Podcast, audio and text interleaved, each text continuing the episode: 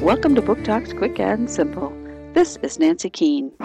Sometimes it may appear that love is a disease, but in this novel, it has been classified as a disease and it needs to be cured. Called Amor Delirium Nervosa, it is cured by an operation that everyone undergoes on their 18th birthday.